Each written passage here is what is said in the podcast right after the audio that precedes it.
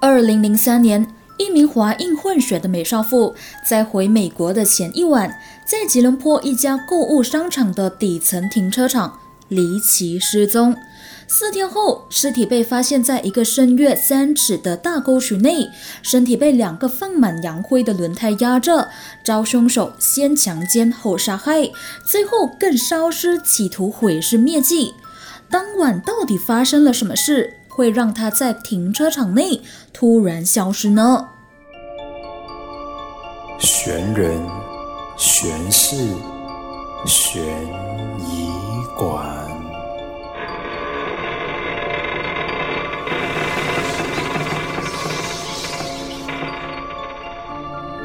欢迎来到悬人悬事悬疑馆，我是馆主卡门。那上两集呢，就带大家到了韩国和澳门，了解了两宗悬案。这一集呢，想要带大家到马来西亚去，看看这宗在当年轰动全马，并且令人发指的惨案。也是因为这起案件呢，大马的各大购物商场开始提高了女性个人的安全意识，尤其是一个人开车或者是一个人外出的女性。而且从那个时候呢，在停车场内会开始设立一些女性专用的停车场，也就是我们常说的 ladies parking。到底是什么案件有那么大的影响力，去改变了大马人惯有的习惯呢？那就是发生在二零零三年的王丽娟奸杀案。那可能有一些朋友会问，为什么会先挑这一宗来做分享呢？因为大马也有很多很多其他的悬案嘛。其实最主要的原因是因为一说起大马的悬案呢，我的脑海里第一个浮现的就是这一宗案件。那在事发当年呢，我其实还在上小学。那不得不说的是。这一起案件，无论你是什么年龄层，身为大马人的话，当时的你肯定都会听过，或者是看过相关的报道。那这也是一桩原本能够挽回的悲剧。为什么这么说呢？接下来带大家回到二零零三年，你就知道了。大马王丽娟奸杀案。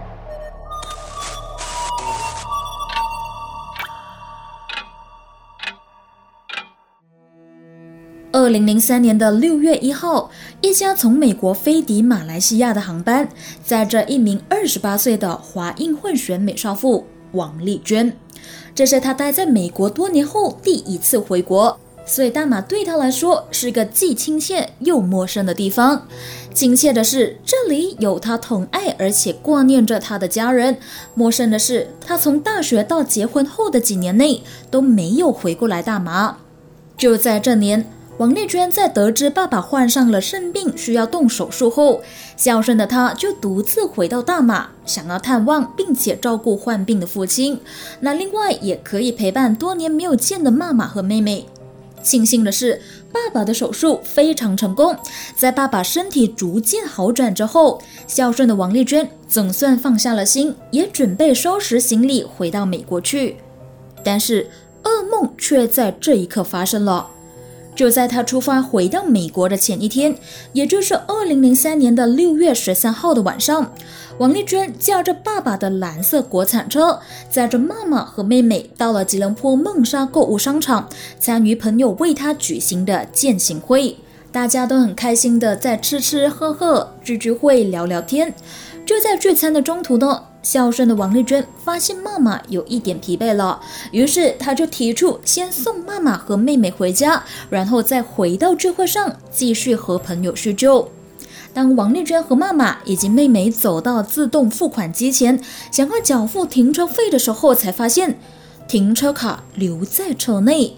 于是王丽娟就让脚痛的妈妈和妹妹留在原处等她，然后她独自一个人快步的走到停在底层二楼的车去拿停车卡。谁也没有想到的是，她这么一去就失去了踪影，永远都回不来了。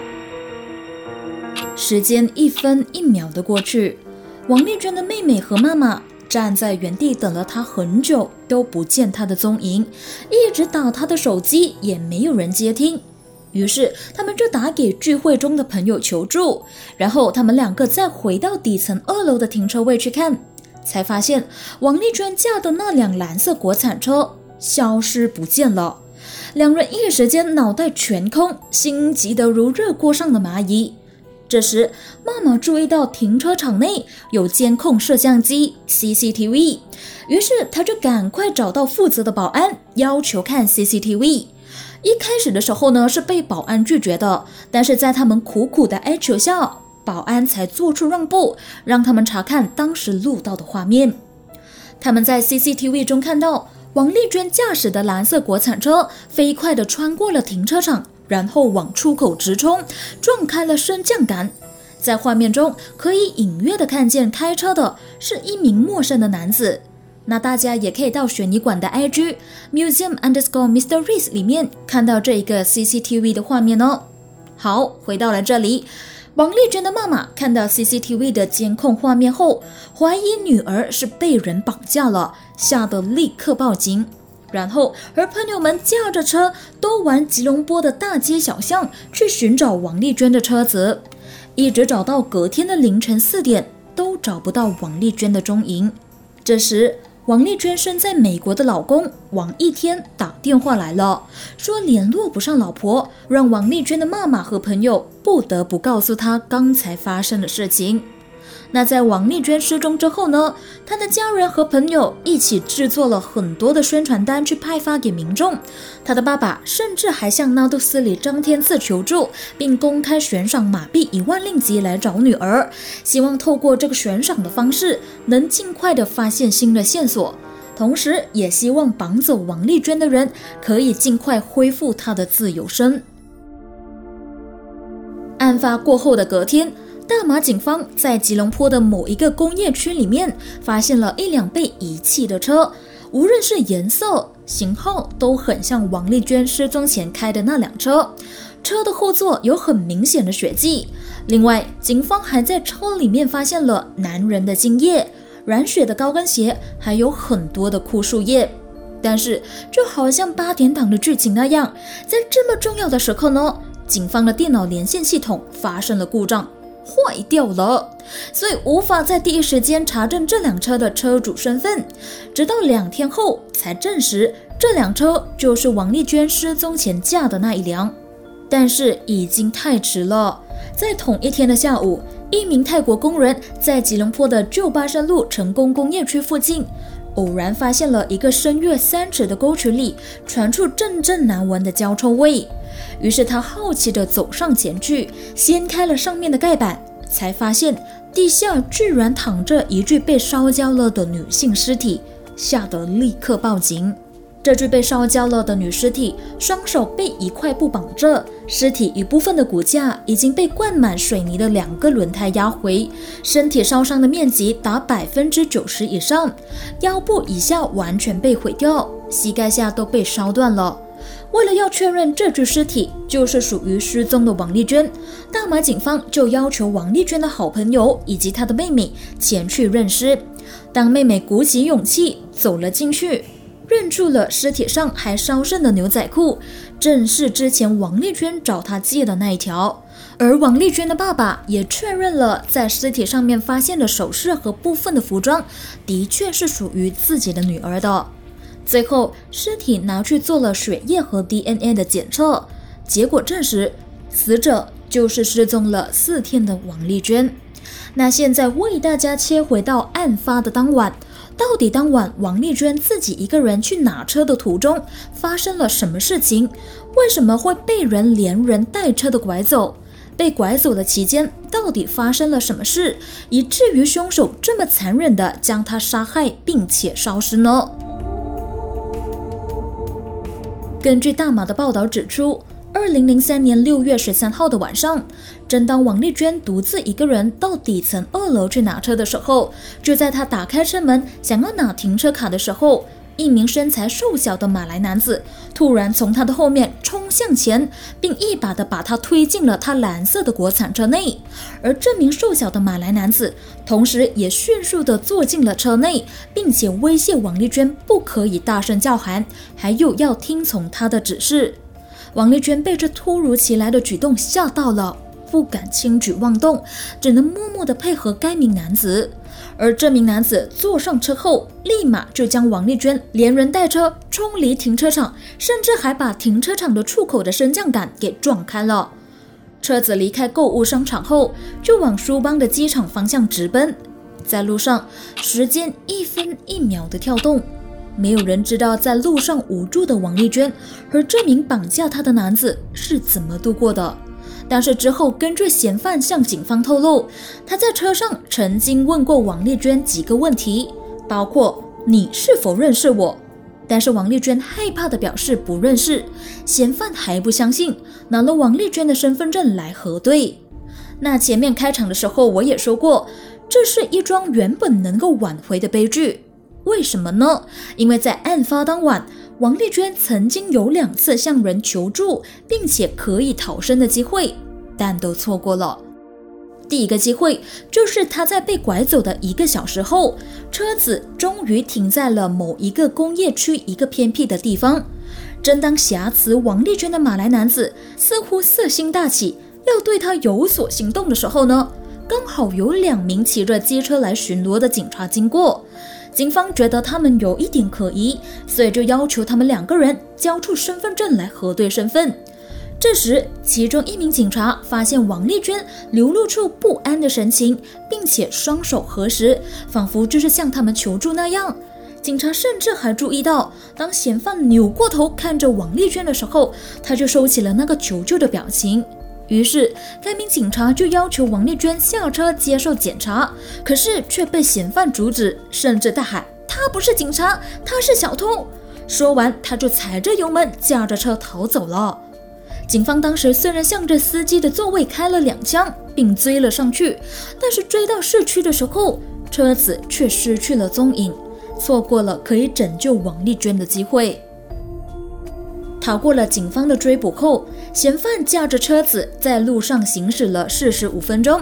那时大约已经是凌晨的十二点左右，车子右前方的轮胎突然爆胎了，被逼停在路边。这时呢，刚好有一辆客货车和一辆轿车停在他们车的前后，嫌犯于是就下车向后面的轿车司机借起了起重器，准备更换后备轮胎。当时的王丽娟想要再一次的向路人尝试求救，但是却在求救前又被嫌犯发现，又再一次匆匆的将她载走。可怜的她就这样连续两次错过了可以逃生的机会。凌晨时分，嫌犯将她载到旧巴胜路的附近，在车上强奸了她，还往她的肚子用力的捅了两刀。就在他被刺伤后，一名叫着客货车的工人经过了那个地方。他因为车后座的座位松脱，需要找一个木板来支撑，所以就在嫌犯停车的工地那里下车寻找木板。结果被他发现了嫌犯和王丽娟的车子。嫌犯一看见有人靠近，又立刻把车驾走了。最后，嫌犯把车驾到了附近的工业区。并且狠下了心，绑住王丽娟的手脚，塞住她的嘴巴，把软弱无力的她丢弃在一个深约三尺的沟渠里，还用两个灌了洋灰的轮胎压在她的身上，让她无法动弹。最后，再用一块木板盖住沟渠口，不让人发现。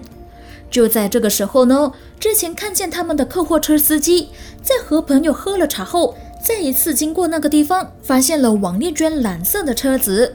当时的他看见车上没有人，车门也没有上锁，而后座则放着王丽娟的手提袋和手机，于是心中就起了贪念，偷走了王丽娟的包包以及手机，过后就逃走了。可能真的是人在做，天在看呐！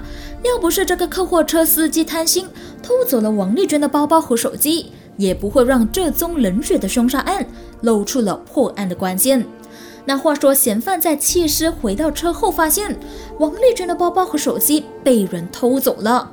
害怕东窗事发的他，立马把车驾到弃尸地点一公里以外的地方，并将车子丢弃在那里，然后再搭计程车回家。第二天，嫌犯从大马各大报章上看见了全国都在报道王丽娟失踪的案件，心里有鬼的他害怕尸体迟早会被发现，于是，在当晚的凌晨的十二点，买了两瓶汽油，然后再回到弃尸的地方放火烧掉尸体，企图毁尸灭迹，不要让警方查出这就是王丽娟。到这里，大家可能会问：那警方是如何发现并且抓到嫌犯的呢？这可要谢谢那位贪心偷走王丽娟包包和手机的客货车司机。那话说，这名司机在偷走包包和手机后呢，就将王丽娟的手机以一百二十令吉卖给了一家手机店，过后再把王丽娟的手机预付卡以十令吉卖给了两名路人。就在这个时候。警方尝试拨打王丽娟的手机，却发现居然接通了。但是接电话的并不是王丽娟，而是以时令级买了预付卡的陌生男子。于是警方就从证明购买手机预付卡的男子，追查到偷东西的客货司机，再追查到当晚的案发地点。在这里，可能你又会问了，嗯，这样也只能知道大概的案发地点。警方是怎么知道嫌犯，并且成功抓到他的呢？大家还记得前面和大家说的吗？在他第一次停车的时候呢，曾经遇到过两名巡逻的警察，当时警察就要求要查他们的身份证，但是由于起了疑心，嫌犯就立马踩油门驾车逃走了。这是因为太急忙的逃走了，忘了把身份证拿回来，所以在王丽娟家人报警后，警方基本上就已经锁定了那名瘦小的马来嫌犯，他就是阿莫纳吉。可恶的是，当警察跟着身份证的地址去抓人的时候，才发现他已经搬走了。之后，警方再跟着线索查到嫌犯是在一家飞机清洁公司里面工作，还是该公司的主管，而且结了婚，并且有了一名九个月的孩子。而他的老婆在案发的时候呢，还刚怀了三个月的宝宝。警方最后根据他老婆登记的地址，在那里监控了三天，终于等到嫌犯出现，立马涌上前去逮捕他。让人觉得匪夷所思的是。嫌犯被逮捕的时候，神情温和，脸上还带有一点点的笑意，让人摸不着头脑，感觉就好像我这是在等着你来抓我。更离奇的是，一般情况下，嫌犯被逮捕后呢，都会有条件反射的否认自己的犯罪，但阿木纳吉却不慌不忙。他指出，除非警方拿出确凿的证据，否则他坚决否认一切的指控。与此同时，警方迅速地搜索他的家，居然搜出了沾满水迹的蓝色外套、红色的上衣和一件蓝色的牛仔裤。尸检报告也指出，王丽娟身上残留的精液就是属于被告阿莫纳吉的。加上案发当晚他逃跑的时候丢下了自己和王丽娟的身份证，让他百口莫辩。最后，他终于坦白地交代了整个犯罪的过程，并且带着警方回到案发现场去案件重演，也就是刚刚大家听到的内容。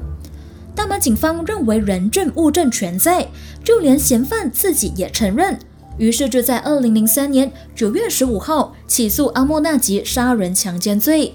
二零零五年二月二十三号，法庭宣判阿莫纳吉杀人和强奸罪名成立，被判死刑。先入狱二十年，加鞭笞二十下。之后的二零零六年到二零零八年的期间，凶手有不断的上诉，而且写信给雪兰莪的苏丹要求赦免，但是都失败了。最后在二零一六年的九月二十三号正式被问掉，也为这起残忍的奸杀案画下了句点。虽然这起案件已经结了案，但依然有一些地方存在着一些问号。那在这里为大家整理几个大家可能会问的问题：第一，为什么王丽娟不大喊或者是跳车逃生呢？那嫌犯在录口供的时候呢，就表示自己当时是以刀威胁王丽娟，如果她向人求救，他就会杀了她，所以王丽娟一直不敢出声。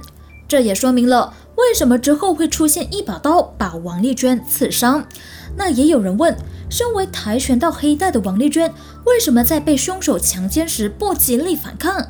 那针对这点呢，就有专家解释，纵使女生会一些跆拳道或是武术，但在力量这一方面，怎么说都还是会比男生更弱一些。